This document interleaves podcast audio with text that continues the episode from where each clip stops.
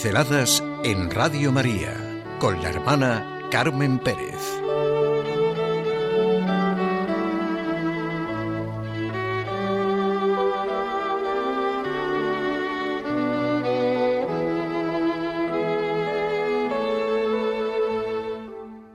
Héroes Anónimos. Otra vez con mi amigo Jorge. Él es el autor. Transcribo su escrito. Piensas que nunca te va a pasar. Imposible que te suceda a ti, que eres la única persona en el mundo a quien jamás ocurrirán estas cosas. Y entonces... Es de Paul Auster, Diario de Invierno. Y entonces, cuando por los azares de la vida un ser humano se transforma temporal o permanentemente en un discapacitado, sin saberlo, se convierte mediante su sacrificio en un referente para la sociedad necesitada de ejemplos de superación ante las adversidades.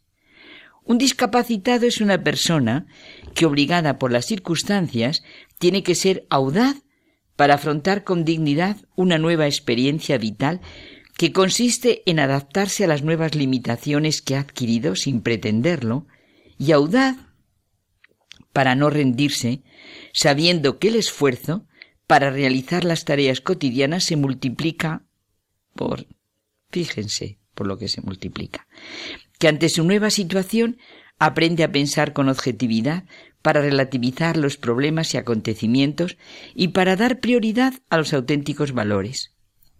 De esta forma puede encontrar un sentido más profundo a su existencia que le permite conocer cuál es su camino y misión en la vida. Un discapacitado es una persona necesariamente agradecida y generosa, agradecida al pensar que nunca podrá devolver todo el afecto y apoyo recibido de familiares y amigos sin saber que una sencilla mirada puede ser suficiente recompensa, y generosa al obsequiarte con la mejor de sus sonrisas, tan solo al sentarte a su lado sin necesidad de palabras para la conversación. Es una persona que a pesar de su apariencia se convierte ante la sociedad en paradigma de la actitud ante la adversidad y el sufrimiento y en pilar de la infinita estructura ética colectiva. Es en definitiva un héroe anónimo y silencioso. Como decía mi amiga Carmen, es un brote dentro de un inmenso bosque donde sólo se escucha el estruendo del gran árbol caído. En mi caso, He tenido la enorme suerte de tener a mi lado en todo momento a familiares, amigos y especialmente a mi extraordinaria mujer Genoveva, que me han dado el ánimo y las fuerzas necesarias para superar con éxito la adversidad que un día encontré en mi camino. Hasta aquí, mi queridísimo amigo Jorge. Ya lo creo que tanto los pacientes como las familias son paradigma de la actitud ante la adversidad y el sufrimiento, pilares de la sociedad, su verdadera savia y fuerza, los verdaderos héroes anónimos y silenciosos. ¿Mi experiencia ante personas así?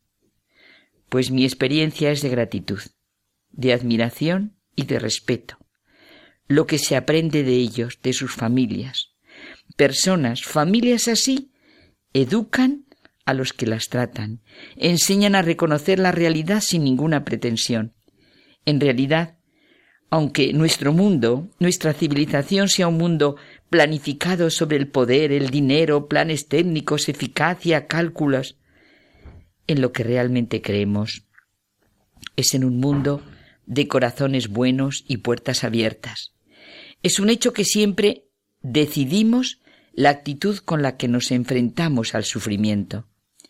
He leído que una investigación bastante reciente llevada a cabo por organismos de sondeo de la opinión pública en Austria revela que quienes son tenidos en más alta estima por la mayoría de los entrevistados no son ni los más grandes artistas o científicos, ni los grandes hombres de Estado o figuras del deporte, sino aquellos que sobrellevan un duro destino con dignidad, esto se vive y aprende en el Hospital Nacional de Parapléjicos.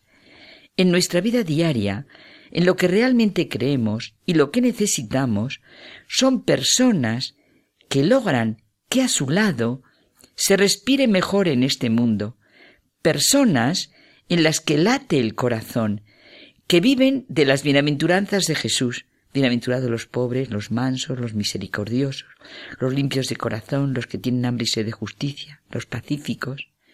Aquí y ahora, para nosotros, no es cuestión de cifras, ni de poder, ni de dinero, ni de tirar a la cara lo que tienen que hacer las personas con las que vivimos y tratamos. Es cuestión de que cada uno, en su medida, como hizo la viuda pobre del Evangelio, ponga todos sus pobres medios al servicio de los demás. Ponga en la vida verdad, fidelidad a lo que reconoce como más grande y noble. Necesitamos humildad, grandeza de corazón, sacrificio, fidelidad, todo esto sin lo que no se puede vivir y que nuestro tiempo parece desconocer o rechazar. A muchos les suenan a palabras más o menos vacías o edulcoradas, pero siempre estamos en el eterno prodigio de los héroes anónimos, de David y Goliat, de los humildes y sencillos. Cuando el amor, la rectitud, la verdad, la generosidad, la buena intención ante la vida se encarnan en una persona, parece que ésta puede enfrentarse con el mundo entero y sirve de referencia y experiencia para los demás. Entre la Nochebuena del año primero y la Pascua del año 33, dejemos la exactitud de las fechas, es evidente lo que se presenta. Ha ocurrido lo que Peggy llamaba la única historia verdaderamente interesante que ha habido en la Tierra. Y empezó de la manera más humilde y sencilla, de la manera más lejana a lo que se nos hubiera ocurrido a los hombres. Los héroes anónimos. Gracias, mi querido amigo Jorge.